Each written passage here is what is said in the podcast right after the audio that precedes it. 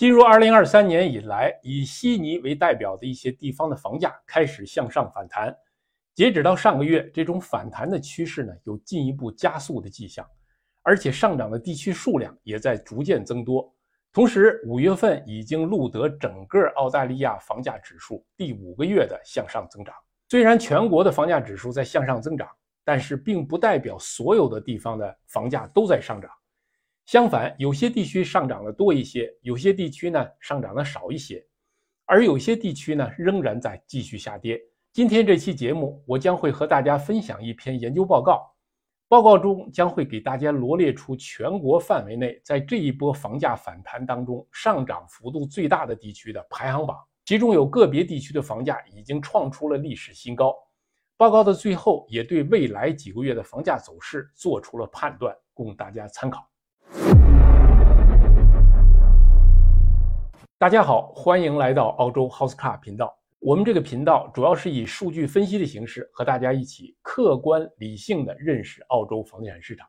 从而能够做到理性投资、精准投资。这就是这一篇发表在 Prop Track 上面的文章，题目是“引领房价反弹的区域”。这份报告的开头讲到了全国的房价，截止到五月份。已经连续上涨了五个月，在五月份的上涨幅度达到了百分之零点三三，自年初以来的上涨幅度已经达到了百分之一点五五。当然，PropTrack 的数据统计和我们之前分享的 CoLogic 在统计口径上有一些差别，所以具体的数据呢也有一些差异，但两家的数据都可以用来作为参考。文章接下来说，自从今年以来，首府城市的房价已经上涨了百分之一点九七。首府城市是这一次全国房价上涨的主要推动力。在五月份路德的房价上涨幅度已经达到了自二零二一年十二月季度以来的最高水平。在这次价格反弹当中，反弹力度比较强的区域都有哪些特点呢？通过对上一个季度各个区域的房价变化数据来看。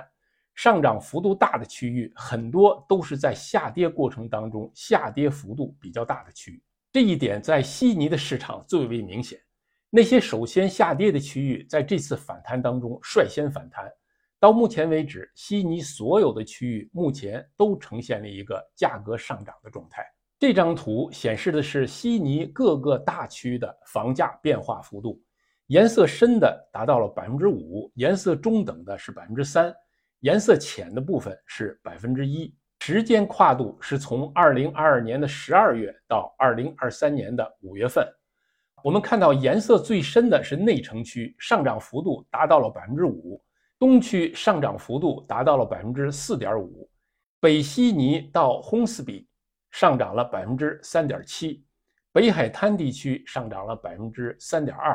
布莱克汤地区上涨了百分之三点九。帕尔马塔上涨了百分之三点七，内西南区上涨了百分之三点五，Red 地区上涨了百分之二点三，内西区上涨了百分之二点八，西北上涨了百分之二点七，中央海岸上涨了百分之一，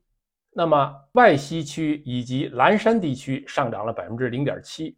西南上涨了百分之一点一，外西南区上涨了百分之零点六。s o u t h l a n d 地区上涨了百分之一点六，和悉尼的情况相类似的还有布里斯班。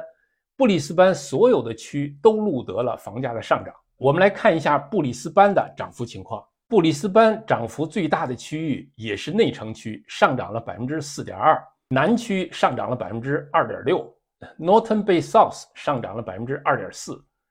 布里斯班北区上涨了百分之零点八，布里斯班西区上涨了百分之零点八。Ipswich 上涨了百分之一点四，Logan 地区上涨了百分之一点三，布里斯班东区上涨了百分之一点一。在墨尔本，除了两个区域以外，其他地方都录得了房价的上涨。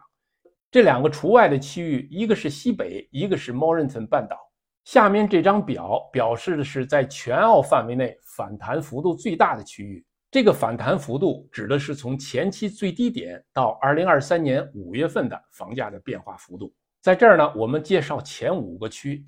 有兴趣的朋友可以在视频下方下载这份报告，来看看其他的区是不是包括你所在的区或者你关心的区域。反弹幅度最大的是悉尼的内城区，反弹幅度达到了百分之五点四，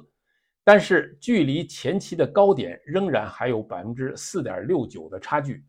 反弹幅度处于第二位的是黄金海岸，反弹幅度达到了百分之四点九，已经创出了历史的新高。第三名是悉尼的 Blacktown 地区，上涨幅度达到了百分之四点五。距离前期高点还有百分之二点三九的差距。第四名是悉尼的东区，反弹幅度也是百分之四点五，但是距离前期的高点还有百分之六点五七的距离。第五名的是布里斯班的内城区，反弹幅度为百分之四点二，也是创下了历史的新高。所以在这其中有两个地方创出了历史新高，其一是黄金海岸，黄金海岸在二零二二年四月份。达到峰值以后，直到二零二二年九月下跌了百分之三点一，然后上涨了百分之四点九，创出了新高。布里斯班的内城区也是在二零二二年四月达到了峰值，然后到二零二二年十二月下跌了百分之三点六，目前上涨了百分之四点二，突破了前期高点。文章的作者认为，强劲的上涨动力来自于净海外移民数量的增加和房屋供应量的减少。市场因此变得越来越趋于供不应求，所以对房价产生了较强的支撑。这种趋势自年初以来已经持续了五个月。尽管银行利息在不断的提高，但是供应和需求之间的相对变化，一方面抵消了利息对房价造成的压力，另一方面也使得房价持续上涨。悉尼是房价反转最快的城市，三个月以来的房价涨幅按年化计算为百分之八点一，比二零二二年十月份的时候上升了百分之十二点一。堪培拉和布里斯班的反转速度也很快，目前这两个城市的三个月年化涨幅分别达到了百分之四点一和百分之五点八。阿德雷德近期的房价涨幅也很强劲，在经历了二零二二年的下跌以后。最近三个月以来的年度涨幅达到了百分之七点八。那么接下来的行情是怎么样的呢？作者认为，澳洲央行在五月份的加息并没有使房价的反弹力度减弱，反而向上反弹的力度更加强劲，并且反弹上涨的地区呢是越来越多。市场需求的强劲似乎主要来自于净移民数量的增加和供应量的减少，现在也开始逐渐上涨。五个月以来，房价的连续上涨可能会将更多的观望者拉回到市场当中，买家和卖家在这种趋势下的预期也会更多的转向上涨预期。因此，他认为未来这种上涨趋势是可以延续的。这张图表示的是潜在买家的需求，具体来说，就是每一个上市房产有多少潜在买家。我们看到这一指标的水平目前仍然处于二零一九年以来的最高水平，而且目前的趋势是向上运行，它的形态和二零二一年的形态非常接近。就首府城市来讲，上个季度这一数值已经增长了百分之三点一，与二零二二年五月份的时候相比，上涨了百分之十五，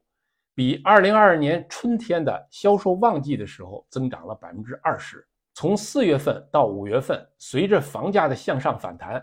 房屋的交易量也在提高，拍卖清空率也维持在较高的水平。在二零二三年五月份的首府城市的销售量当中，销售量按月计比上个月增加了百分之三十二，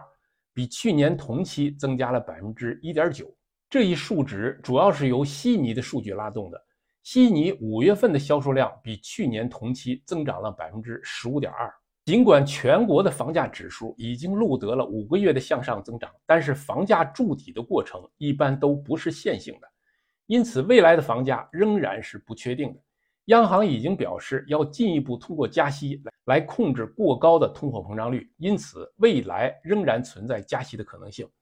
经济增长将会变缓，这些呢都会有可能会抑制房价的增长，特别是冬季房屋交易的淡季即将来临。在未来的几个月，失业率有可能会继续升高，这将意味着有一部分的潜在买家可能会退出市场。未来几个月，我们还将会看到很多贷款人的固定利率到期，转向更高的浮动贷款利率。毫无疑问，未来几个月将面临一个非常具有挑战性的时期。生活成本的压力将会迫使家庭减少支出，房屋拥有者会选择优先偿还贷款，以避免被迫销售自己的房屋。房屋的上涨也可能会促使一部分卖家在春季到来的时候呢选择卖出房产，从而增加供应量。这也可能会抑制目前房价上涨的趋势。另外一方面，人口的增加、租赁市场的紧张以及新房供应量的不足也仍然会持续下去。综合以上因素，大部分首府城市的市场在未来几个月将会保持向上增长，相对强劲的需求将会抵消经济的放缓和利息的上涨，房价上涨的趋势将会持续。这就是我们今天跟大家分享的这篇研究报告。有兴趣的朋友可以在视频下方下载这篇报告的原文来仔细研究。感谢大家的收看，再见。